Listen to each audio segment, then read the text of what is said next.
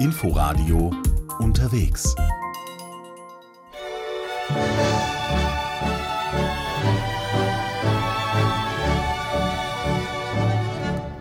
Lasst uns träumen am Lago Maggiore, wo das Glück deine Wünsche erfüllt. Der Lago Maggiore, das oft besungene Traumziel der Deutschen in den 50er und 60er Jahren. Viele haben damals dort hinter den Alpen ihren ersten Italienurlaub verbracht. Dolce Vita mit Sonne, Vino und Pasta. Und genau dahin nehme ich Sie heute mit. Mein Name ist Tina Witte. Hallo und herzlich willkommen zu Unterwegs am Lago Maggiore mit Bergpanorama. Süßer Zauber der Nacht, den ein Märchen erdacht, das am Lago Maggiore begann. Ein wenig märchenhaft ist es noch immer, wenn man von der Hauptstraße über Serpentinen hinabfährt Richtung Stresa, ein Kurort am westlichen Ufer des Lago Maggiore. Es geht vorbei an beeindruckenden Palästen mit üppigen Gärten und Parks.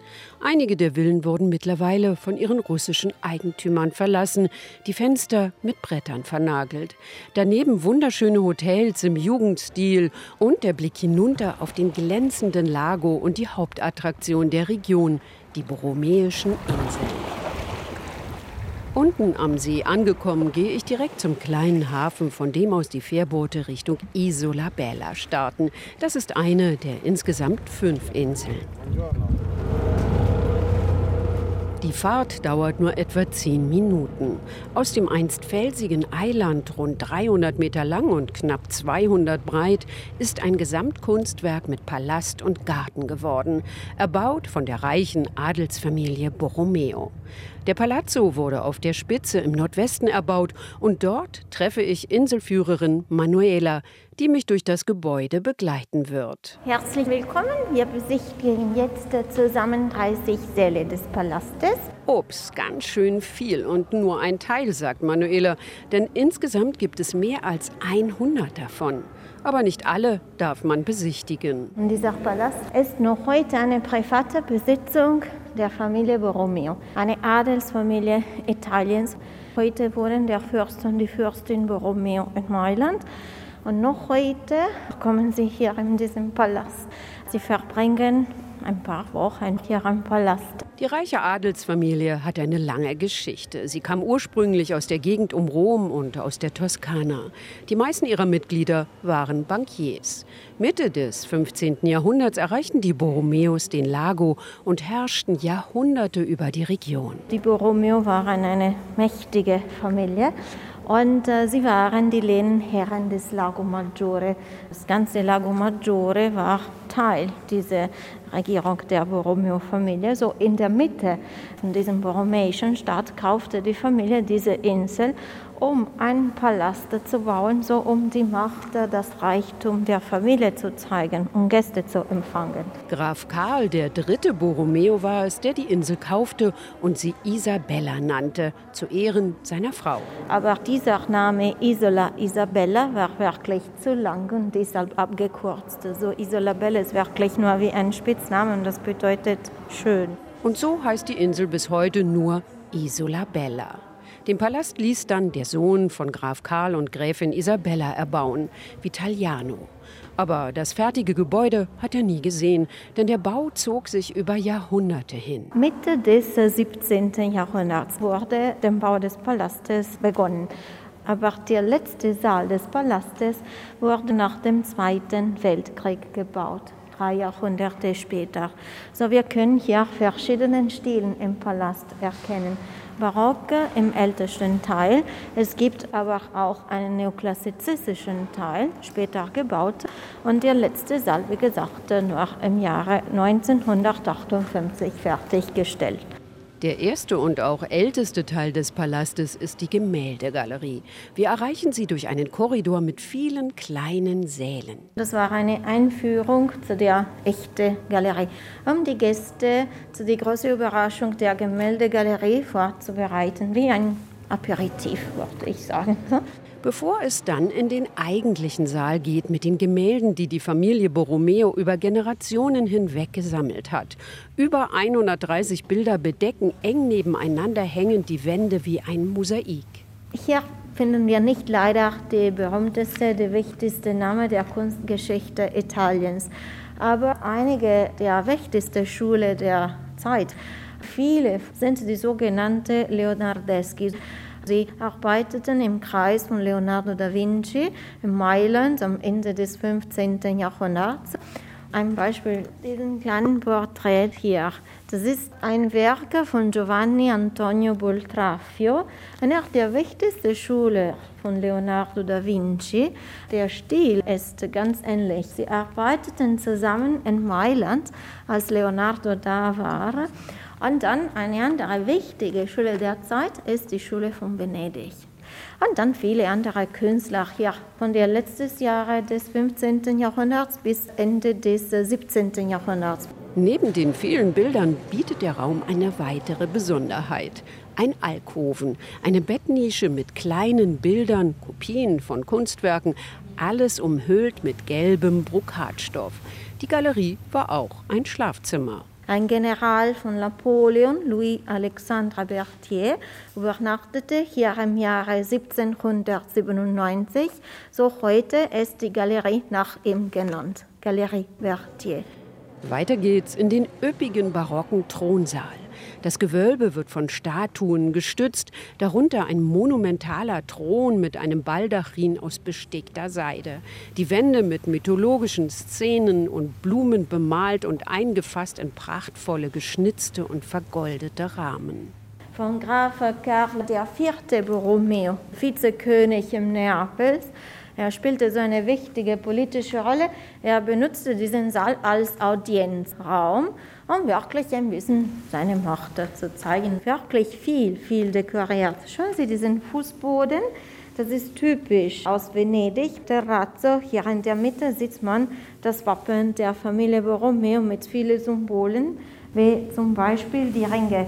Sie symbolisieren die Vereinigung von drei Familien Visconti, Sforza, Borromeo, die alle diese Region von Lago Maggiore regierten. Beeindruckend auch der große Salon, fertiggestellt erst im Jahr 1958. Es ist der höchste Raum des Palastes, fast 23 Meter hoch. Einst sollte hier der repräsentative Haupteingang sein, mit einer Treppe nach unten zum Hafen, aber dazu kam es nie. Und endlich kann ich mir nach dem etwas verwirrenden Gang durch die vielen Säle ein Bild von der Insel machen. Denn hier steht in der Mitte des Raumes ein großes Modell. Die ganze Insel sieht aus wie ein Schiff. Der westliche Teil ragt wie ein Bug in den Lago Maggiore. Der Mittelteil ist vergleichbar mit dem Rumpf und an der anderen Seite bilden die Gartenterrassen das Heck. Das war schon die Idee des Erbauers Mitte des 17. Jahrhunderts. Und tatsächlich fühlt es sich hier bei einem Blick aus dem Fenster genauso an, als befände ich mich auf einem Schiff mitten im See. Unser nächstes Ziel ist der Garten. Und eigentlich bin ich schon jetzt sehr beeindruckt von so viel üppigem Reichtum. Aber der wird noch getoppt. Über eine Wendeltreppe aus dem 17. Jahrhundert gelangen wir in weitere Säle, viel kleiner und flacher. Man heißt diese Säle auf Italienisch Grotte. Aber damals wurden sie Appartamenti alla Grottesca genannt. Die Grottesca war der Name von diesem Stil. Das ist praktisch eine Mosaik von Steine. Und äh, Grottesco heißt äh, zu viel dekoriert. Es gibt sechs Säle wie dieser und äh, diese Grotte wurden gebaut nicht um zu wohnen, sondern nur um spazieren zu gehen. Wenn es zu warm, zu heiß im Garten, im Palast war, sie kamen hier und diese Säle sind wirklich kühler als draußen. Der Fußboden besteht aus Steinen aus dem Lago Maggiore, an den Wänden Marmor und schwarze Lavasteine vom Vesuv. Es muss sehr mühsam gewesen sein, all das auf die Insel zu transportieren und es dann hier zu verarbeiten. Fast ein Jahrhundert von Arbeit, so von 1689 bis 1772. Die Kinder und die Frauen suchten diese Steine am See, um die Steine zu der Insel zu bringen, um etwas Geld zu verdienen. So, das war wirklich eine, eine sehr lange und schwierige Arbeit auch. Und alle diese lange Arbeit nur um spazieren zu gehen. Ein etwas fragwürdiger Luxus. Aus den kühlen Grotten geht es in den Garten. Der Garten ist wie eine Pyramide gebaut mit zehn Terrassen. Das ist äh, ein typischer italienischer Garten. Also die Architektur spielt eine sehr wichtige Rolle. Über 50 Statuen sind im Garten verteilt, darunter ein sich bäumendes Einhorn. Symbol der Familie Borromeo, Symbol der Reinheit und der Macht der Familie. Zwischen Kamelien, Azaleen und Hortensien stolzieren weiße Pfauen dicht an unseren Beinen vorbei.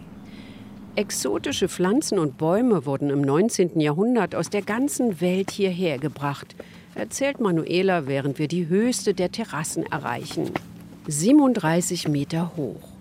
Von hier haben wir einen wunderbaren Blick auf den glitzernden See und seine Inseln, auf den Ort Stresa und die lombardische Küste und stellen fest, dass der See auch nach vielen Jahrzehnten nichts von seinem landschaftlichen Charme eingebüßt hat.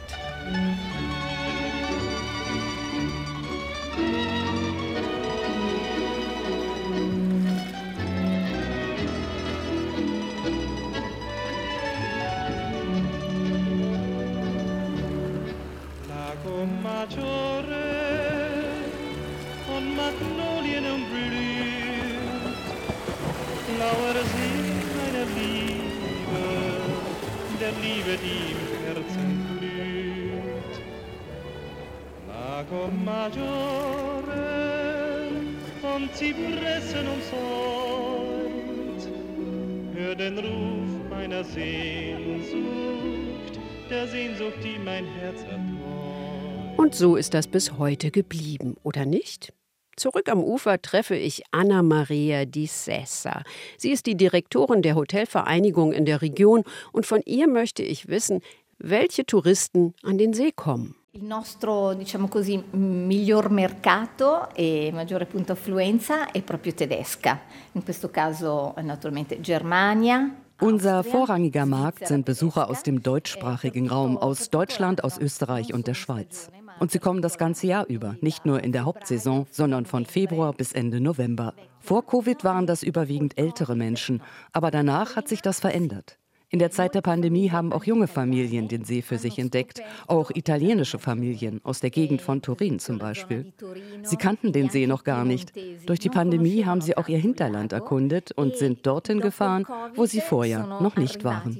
Quindi sono tornati, tornati, sono arrivati molti giovani, giovani famiglie che prima, devo dire, non c'erano. Denn auch dort, gar nicht weit vom See entfernt, gibt es einiges zu entdecken. Die Skigebiete rund um den Lago Maggiore, zum Beispiel Motarone oder San Domenico, sind mit einem Tagesausflug gut zu erreichen. Und am Ostufer, an der lombardischen Seite, die etwas flacher ist, kann man besonders gut Radfahren. Aber darüber hinaus gibt es trotz der langen touristischen Tradition tatsächlich auch hier noch unbekannte und unberührte Flecken zu entdecken. Ich fahre durchs Ossulatal nach Colloro, ein kleines abgelegenes Bergdorf, mit dem Auto keine 40 Minuten von Stresa entfernt. Gleich hinter den Häusern beginnt der unberührte Nationalpark Valgrande. Ich treffe Pier Molteni und Luca Kessa, die schon viele Jahre hier wohnen. Sie arbeiten als Wanderführer und betreiben eine kleine Bed and Breakfast Unterkunft.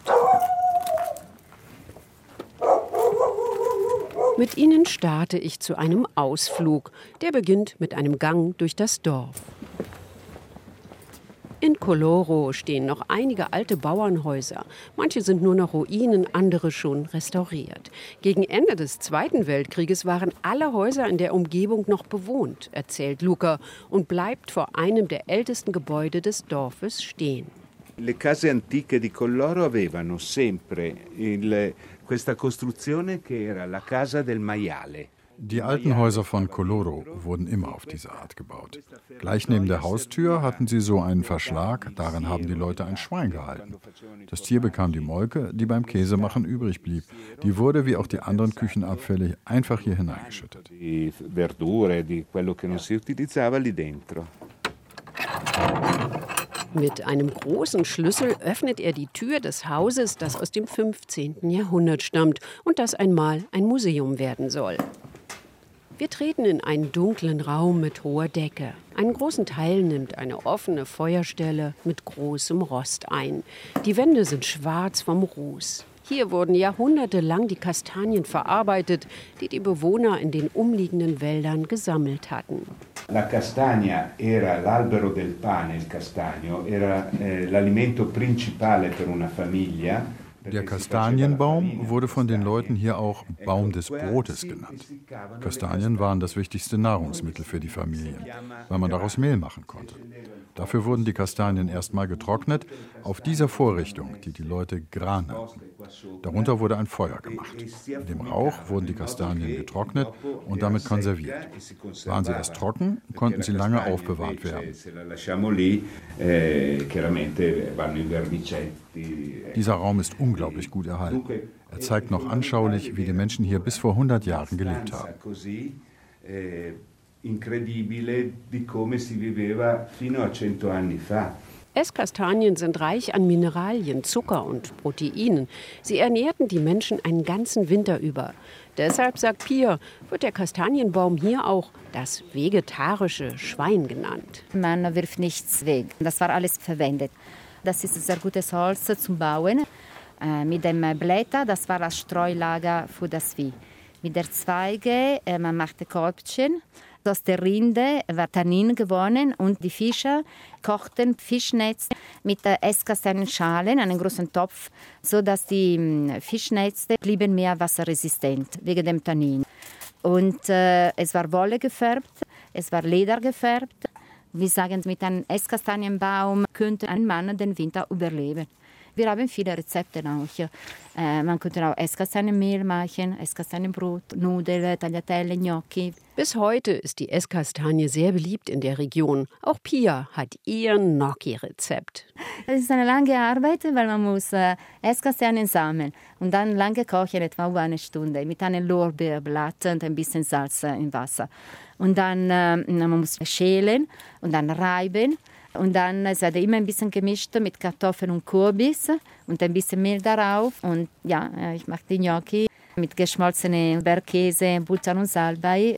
Gnocchi all'ossolana vom Ossolatal. Hört sich sehr verlockend an, aber am Essen ist jetzt erstmal nicht zu denken, denn wir starten unsere Wanderung in den Valgrande Nationalpark.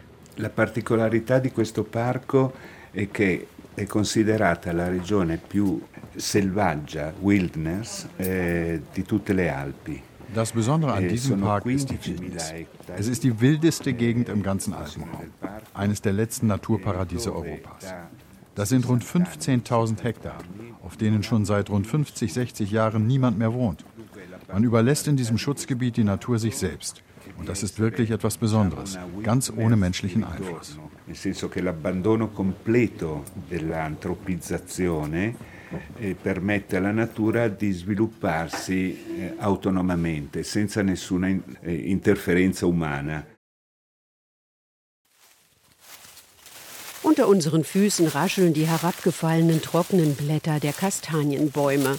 In Serpentinen geht es durch den Wald hoch über Felsentreppen, abgerieben von den Menschen, die dort in vergangenen Jahrhunderten ihre Tiere auf die Almen getrieben haben. Trockenmauerreste deuten noch auf die terrassenförmig angelegten Felder hin, auf denen Roggen, Wein und Hanf angebaut wurde. Gli alpeggi della Val Grande erano gli alpeggi più eroici, più difficili delle Alpi, perché Die Almen des Val Grande hatten den Ruf, besonders hart zu sein. Sie waren nur unter großen Strapazen zu erreichen. Die Kühe aus dem Tal dort hoch und den frischen Käse wieder zurück ins Tal zu bringen, war eine sehr mühsame Arbeit. Als in den tiefer gelegenen Tälern die Industrialisierung begann, ging die Epoche der Almwirtschaft nach Jahrhunderten zu Ende. Almwirtschaft schien keinen Sinn mehr zu ergeben. Die Versuchung, im Tal leichter und besser bezahlt in der Fabrik zu arbeiten, war einfach zu groß. Senso, nel senso che la di lavoro più facile, ben retribuito. Der letzte Bauer hat 1969 seine Alm verlassen, erzählt Luca. Aber schon nach dem Zweiten Weltkrieg waren es nur noch ganz wenige Menschen, die dort lebten. La guerra è stata eh, perché i partigiani sono entrati nella Val Grande. Während des Krieges war es hier so. Als die italienischen Faschisten und die Nazis in dieser Gegend Razzien durchführten, versteckten sich die Partisanen im Val Grande. Dort wurden sie von den Truppen eingekesselt. Im Juni 1944 stürmten 15.000 Soldaten das Tal, um die Partisanen umzubringen. Dabei erschossen sie auch Hirten und Kinder, brannten Schutzhütten nieder. Das war das Ende der Siedlungsgeschichte im Val der totale Niedergang.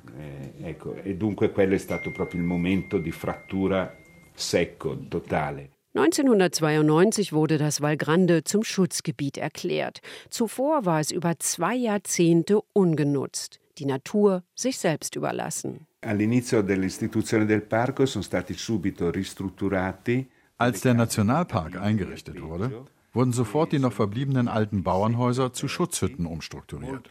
Sie sind immer geöffnet, aber sehr, sehr spartanisch. Es gibt Sonnenkollektoren für ein wenig Licht und zum Schlafen nur ein Holzbrett. Diese Hütten stehen ganzjährig zur Verfügung. Von diesem so besonderen Nationalpark fühlen sich vor allem deutsche und Schweizer Wanderer angesprochen, nicht so sehr die Italiener. In Deutschland ist das Gebiet viel bekannter als bei den Italienern, denen ist das zu wild. Mindestens zwei Tage benötigt man, um den Park zu durchqueren, und es müssen Personen sein, die es allein in der Wildnis aushalten, ohne Kontakt zur Außenwelt, ohne Telefonempfang und ohne Elektrizität. Das ist eine besondere Erfahrung, die man dort macht. Anche telefonare perché non ci sono le linee telefoniche, nulla, non c'è elettricità, non c'è assolutamente nulla. Dunque è un'esperienza che, che piace molto adesso. Wenn er von zwei Tagen spricht, dann meint er Tagesmärsche von acht bis neun Stunden. Es gibt markierte Routen, von denen man besser nicht abweichen sollte. Es ist nichts für unerfahrene Wanderer, betont Luca. È importantissimo prima di partire da un bed and breakfast, per esempio, a me io chiedo sempre Es ist wirklich ganz wichtig, sich bevor man losgeht beim Ranger zu melden, damit er weiß, welche Route der Wanderer gehen will und wann er dort eintreffen will. Falls derjenige dann nicht entsprechend ankommt, dann wissen die Ranger Bescheid und können sich auf die Suche begeben. Gefährlich kann es werden, wenn jemand losgeht, ohne sich anzumelden.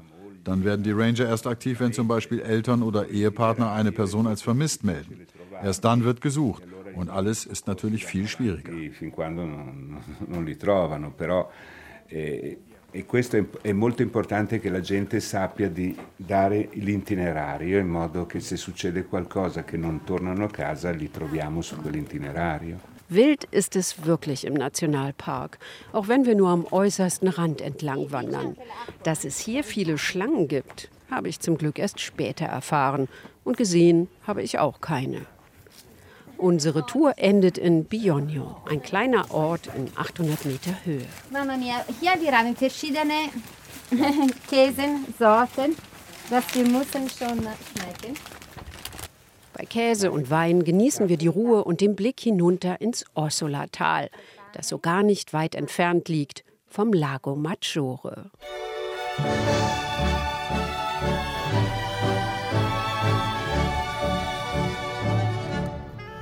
Lasst uns träumen am Lago Maggiore, wo das Glück deine Wünsche erfüllt.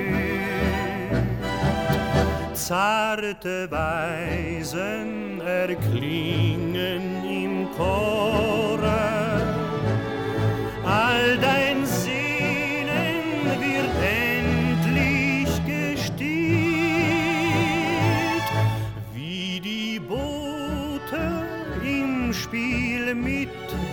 Wellen zieht der Mond seine silberne Bahn. Süßer Zauber der Nacht, den ein Märchen erdacht, das am Lago Maggiore begann. Das war unterwegs. Wenn Sie etwas verpasst haben, können Sie alle Sendungen in der ARD Audiothek nachhören. Ich bin Tina Witte und freue mich, wenn Sie in der nächsten Woche wieder mit uns reisen. Bis dahin, machen Sie es gut.